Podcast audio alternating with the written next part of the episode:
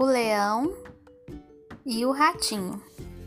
Um leão, cansado de tanto caçar, dormiu, espichado à sombra de uma boa árvore. Vieram uns ratinhos passear em cima dele e ele acordou. Todos conseguiram fugir, menos um que o leão prendeu embaixo da pata. Tanto o ratinho pediu e implorou que o leão desistiu de esmagá-lo e deixou que fosse embora. Algum tempo depois, o leão ficou preso na rede de uns caçadores. Não conseguiu se soltar e fazia a floresta inteira tremer com seus urros de raiva.